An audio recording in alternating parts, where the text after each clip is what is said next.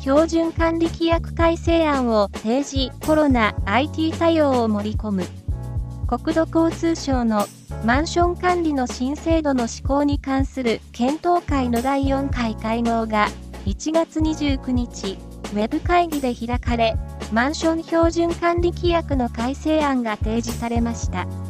IT を活用した総会、理事会開催や緊急事態宣言発令時等における共用部分の使用制限に関する条文、コメントを整備したほか、置き配にも言及するなど、新型コロナウイルス感染症対策を意識した内容となりました。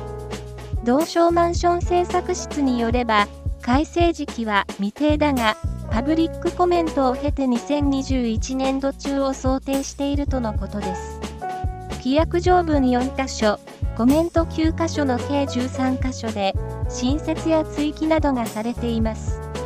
改正マンション管理適正化法で策定が義務付けられた基本方針や管理計画認定制度の認定基準等について議論する目的で設置された検討会ですが、コロナ禍における対応などを踏まえ、急遽、標準管理規約の改正が検討されることになりました。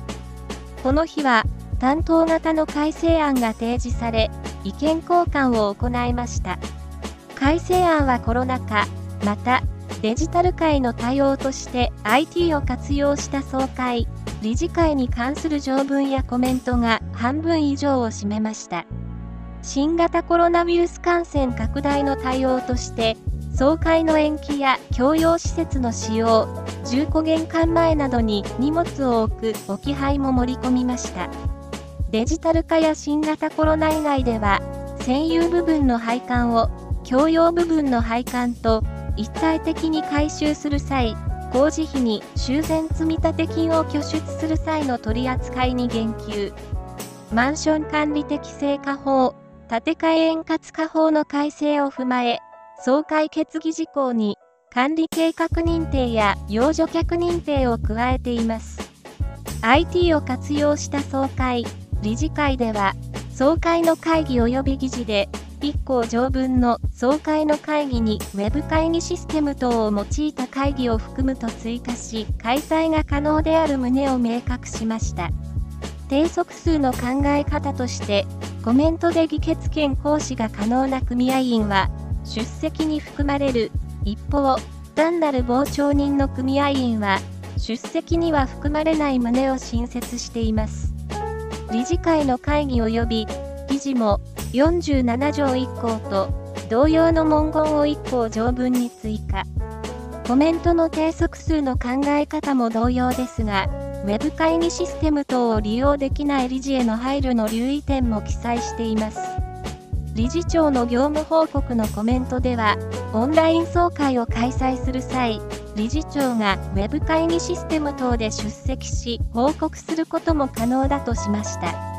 ただ、組合員の質疑への応答に、適切な対応が必要と留意点を示しています。理事会への報告も同様です。総会、理事会の招集手続きでは、1項コメントに招集通知で示す会議の場所について、URL、ID、パスワードが考えられるとしました。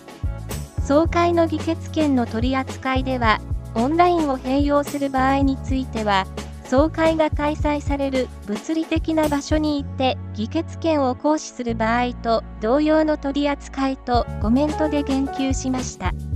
通信手段の不具合等が発生した場合に、決議無効の恐れがあるといった課題も指摘しました。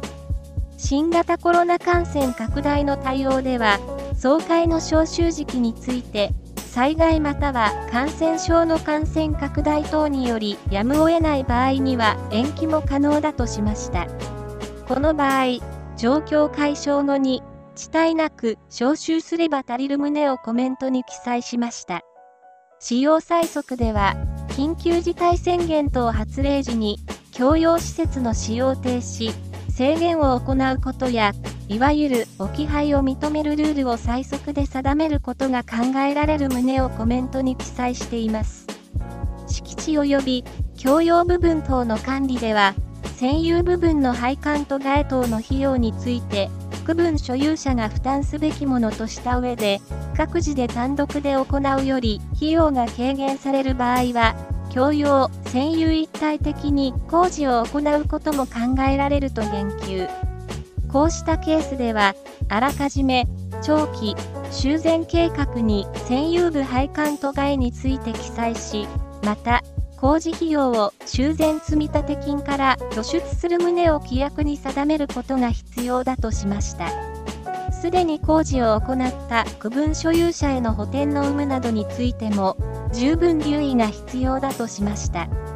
議決事項では、条文に管理計画認定と養助客認定の申請を追加しました。同室は過半数決議による通決議と考えていると説明しました。